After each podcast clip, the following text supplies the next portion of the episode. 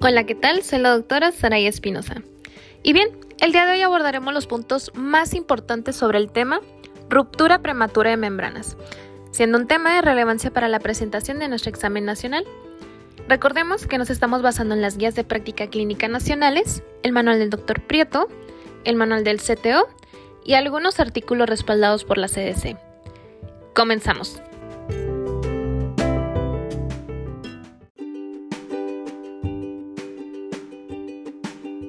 La ruptura prematura de membrana se define como la amniorexis que ocurre antes del inicio del trabajo de parto en cualquier momento de la gestación. La RPM pretérmino es la que ocurre antes de cumplirse las 37 semanas de gestación. Su etiología no está clara, pero se cree que contribuyen factores como infecciones vaginales, que la verdad sí es muy común, y cervicales, anormalidades en la fisiología membranal, incompetencia cervical y deficiencias nutricionales.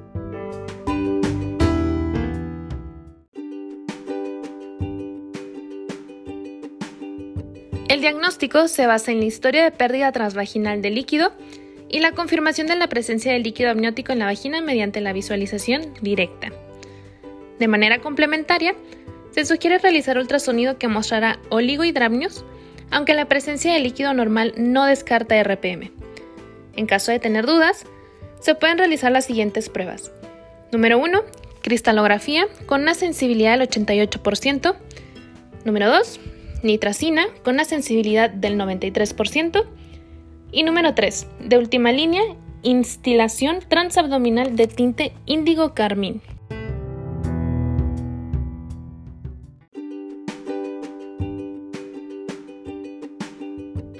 Dado el riesgo de introducir una infección y el periodo de latencia usualmente largo entre la examinación y el nacimiento, el tacto vaginal no debe realizarse en ausencia de trabajo de parto ya sea que el embarazo sea de término o de pretérmino. Debe realizarse la exploración con un espéculo transvaginal estéril para confirmar el diagnóstico, evaluar la dilatación y borramientos cervicales y, si el embarazo es de pretérmino, obtener cultivos cervicales para clamidia trachomatis y Neisseria gonorrhoeae, estreptococo del grupo B, y muestras de líquido amniótico para evaluar la madurez pulmonar y realizar una tinción de Gram. Usualmente puede observarse la acumulación de líquido amniótico en el fornix posterior. Pueden emplearse la maniobra de Valsalva o la presión sobre el fondo uterino para forzar la salida del líquido amniótico a través del orificio cervical, cuya positividad resulta diagnóstica. La identificación ultrasonográfica de oligohidramnios puede ser útil en la confirmación del diagnóstico. Hallazgos clínicos como temperatura mayor a 37.8 grados centígrados secreción vaginal fétida y frecuencia cardíaca fetal mayor a 160 latidos por minuto indican corioamnioitis.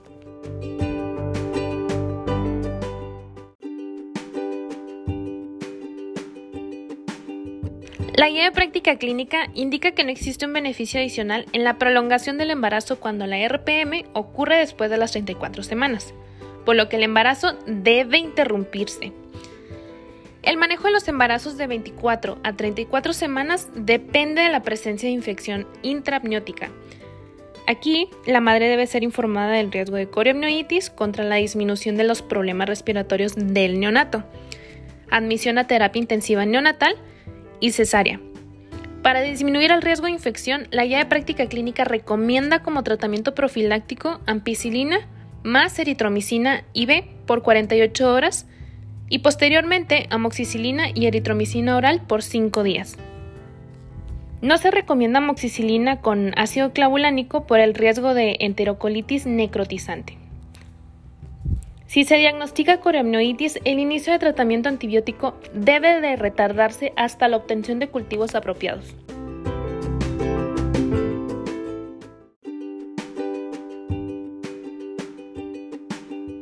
La combinación farmacológica de elección para coriamnoitis es ampicilina con gentamicina o clindamicina con gentamicina. Las pacientes sensibles a las penicilinas pueden recibir cefalosporinas teniendo una reactividad cruzada del 12%. En toda paciente con RPM y cerclaje debe retirarse este último. dando manejo conservador en las menores de 34 semanas de gestación y terminar embarazo en las mayores de 34 semanas de gestación. No está indicada la tocólisis en RPM. Es importante lo recuerdes mucho para tu examen.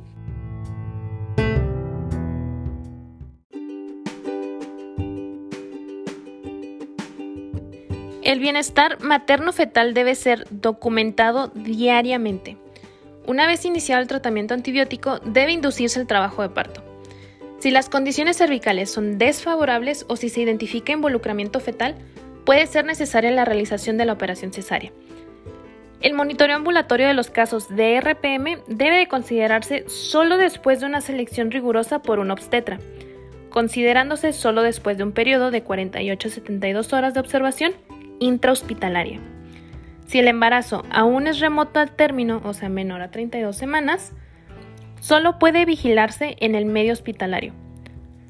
El manejo expectante de los embarazos con productos previables, o sea, con un límite inferior establecido por cada institución, ya dependiendo de sus recursos, generalmente menor a 24 semanas, no está justificado debido a su pronóstico precario y el riesgo materno, por lo que el embarazo debe interrumpirse.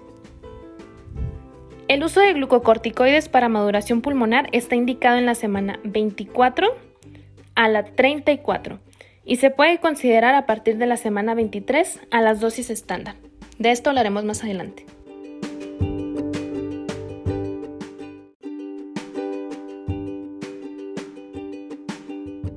Rápidamente un algoritmo sobre el manejo de la rotura prematura de membranas. Nos llega la paciente con RPM y aquí vamos a empezar a desglosar por medio de la edad gestacional. Si es una paciente con edad gestacional previable, o sea, menor a 24 semanas, interrupción del embarazo. Si es una edad gestacional entre 24 a 34 semanas, pero sin datos de corioamnioitis, se hace un manejo conservador, con corticoides, antibióticos, vigilancia materno-fetal, con un perfil biofísico, tocolíticos solo en caso de actividad uterina. Y luego después, si hay deterioro o mayor a 34 semanas. Ahora, en el caso de que sí tenga datos de corioamnioitis, se da antibiótico e interrupción del embarazo. Volviendo al desglose de la edad gestacional, si es una paciente con más de 34 semanas, se hace interrupción del embarazo.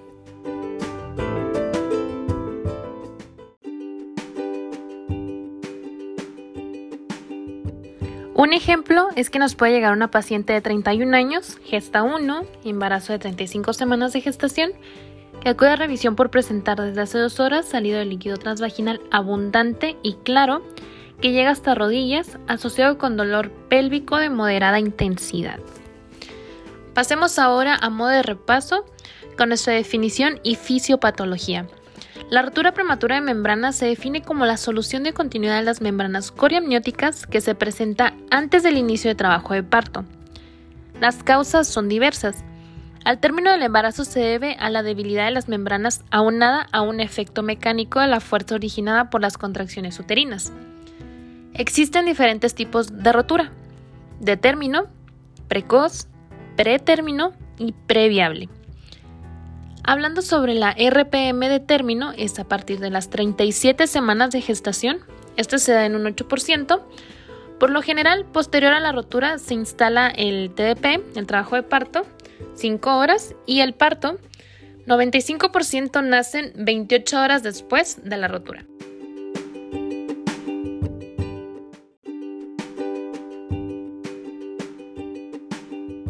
Ahora, sobre la RPM de pretérmino, ocurre antes de las 37 semanas de gestación.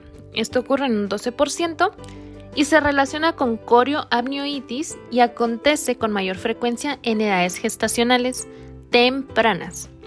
La mitad de las pacientes con esta condición inician el trabajo de parto y tienen el parto una semana posterior a la rotura. La latencia es inversamente proporcional a la edad gestacional al momento de la ruptura. Factores de riesgo. Antecedente de ruptura prematura pretérmino, acortamiento cervical menor a 25 milímetros, índice de masa corporal bajo, sangrado en el tercer trimestre del embarazo, bajo estado socioeconómico, tabaquismo y toxicomanías. Cuadro clínico. Este es un reporte subjetivo por la paciente salido de líquido abundante por vagina y se debe visualizar directamente por canal cervical con especuloscopía.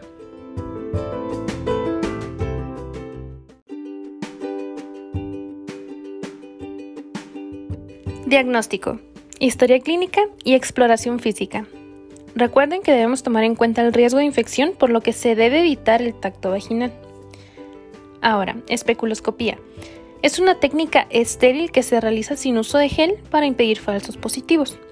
Aquí lo que vamos a hacer es visualizar el cervix, evaluar la dilatación y el borramiento y se identifica la salida de líquido amniótico a través del orificio cervical. Si hay salida de líquido con la maniobra de Valsalva, recordemos que es como pujo, esta entonces es positiva.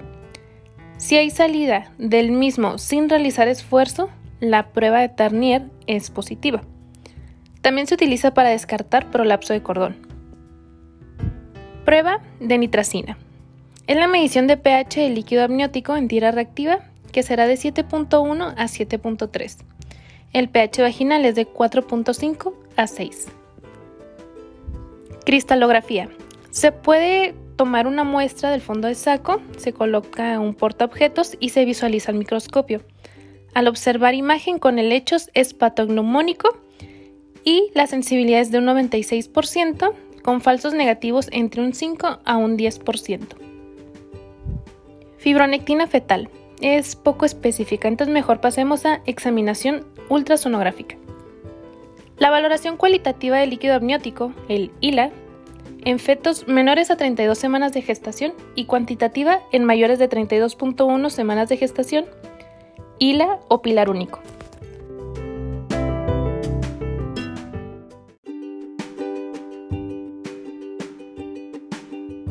También la amnoinfusión de diferentes colorantes como azul de Evans, azul de metileno, índigo carmín y fluoresceína que se instila vía abdominal guiado por sonografía es positivo si se observa la salida de colorante a través del cuello cervical.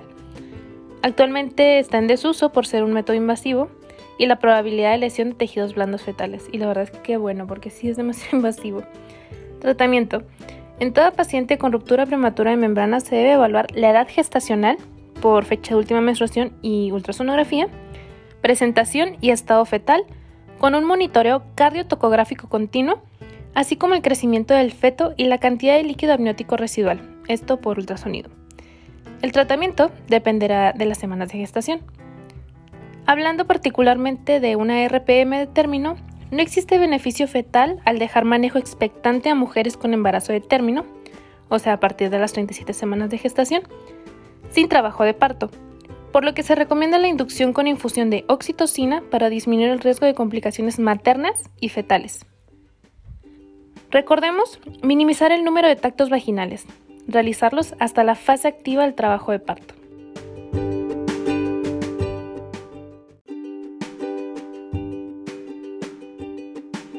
RPM pretérmino tardío, que son de 34 a 36 semanas de gestación. El manejo conservador en estas pacientes prolonga el embarazo solo algunos días, lo que aumenta de manera significativa el riesgo de coremioitis. Además, no ha demostrado mejorar el pronóstico neonatal.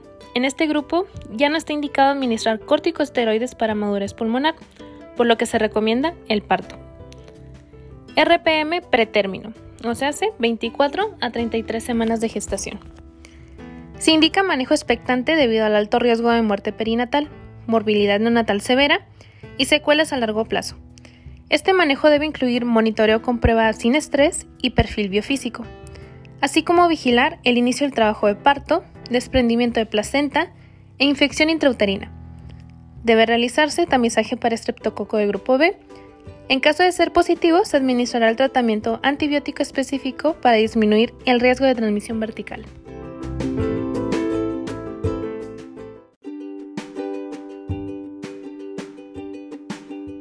Las contraindicaciones del manejo expectante en este grupo son evidencia de infección intrauterina, sospecha de desprendimiento de placenta, TDP avanzado o trazo cardiotocográfico con datos ominosos o premortem del feto, herpes simple activo, VIH o situación transversa con dorso inferior con dilatación. Los corticosteroides antenatales son efectivos para inducir la madurez pulmonar en el feto en mujeres que continuarán con el embarazo al menos 24 a 48 horas. Estos medicamentos no aumentan el riesgo de infección perinatal y han demostrado grandes beneficios perinatales, como una disminución en el síndrome de dificultad respiratoria del recién nacido, neumonía, enfermedad pulmonar crónica, persistencia de conducto arterioso.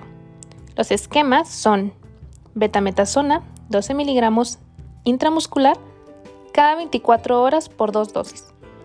Y dexametasona, 6 miligramos intramuscular cada 12 horas por cuatro dosis.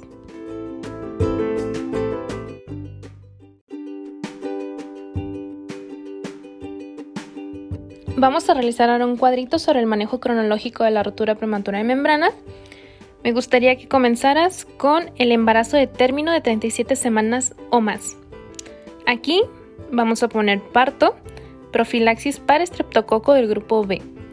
Pasando ahora a embarazo pretérmino tardío de 34 a 36 semanas de gestación, parto y profilaxis para estreptococo del grupo B si está indicado. Nuestra tercera opción va a ser embarazo pretérmino entre 24 a 34 semanas de gestación con un manejo expectante, esquema antibiótico recomendado para prolongar la latencia inductores de maduración pulmonar, profilaxis de estreptococo del grupo B, si está indicado.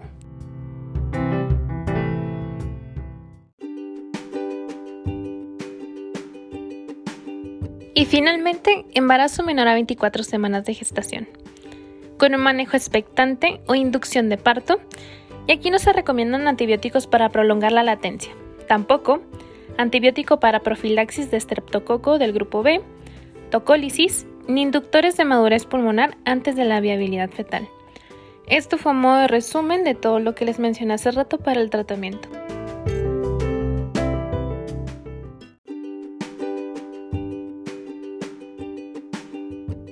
De igual forma, en una esquinita pueden poner como que en un post-it los datos clínicos de infección intrauterina.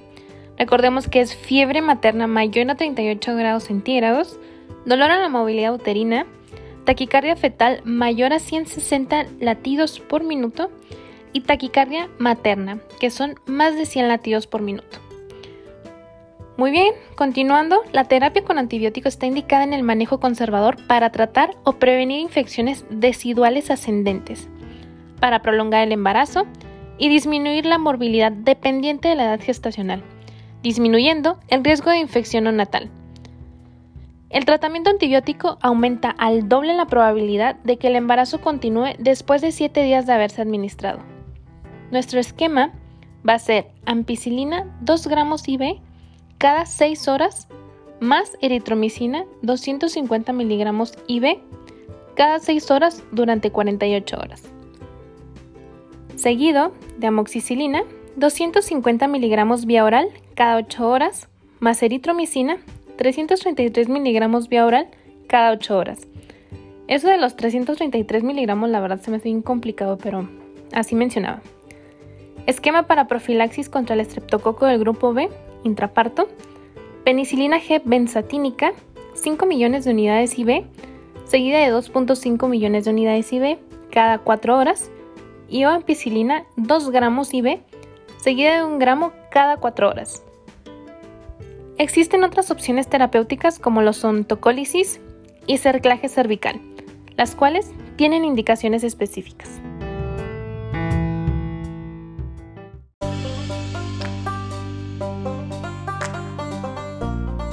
Recordemos nuestras posibles preguntas, van a ser dos, súper sencillas. Número uno, menciona las pruebas diagnósticas para la rotura prematura de membranas. Aquí tenemos cristalografía, fibronectina fetal, valoración ultrasonográfica de líquido amniótico e instilación índigo carmín. Que recordemos que no está ya funcional esto, pero bueno. Número 2. ¿Cuáles son las contraindicaciones para manejo expectante en pacientes con embarazo pretérmino? La respuesta es evidencia de infección intrauterina, sospecha de desprendimiento de placenta, trabajo de parto avanzado o trazo cardiotocográfico con datos ominosos o premortem del feto así como herpes simple activo, VIH, situación transversa con dorso inferior con dilatación.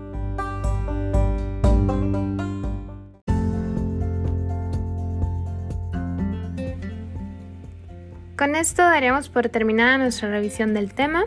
Espero les sea de mucha ayuda. Recordemos que donde quiera que se ama el arte de la medicina, se ama también a la humanidad. Platón. Nos vemos en el siguiente episodio.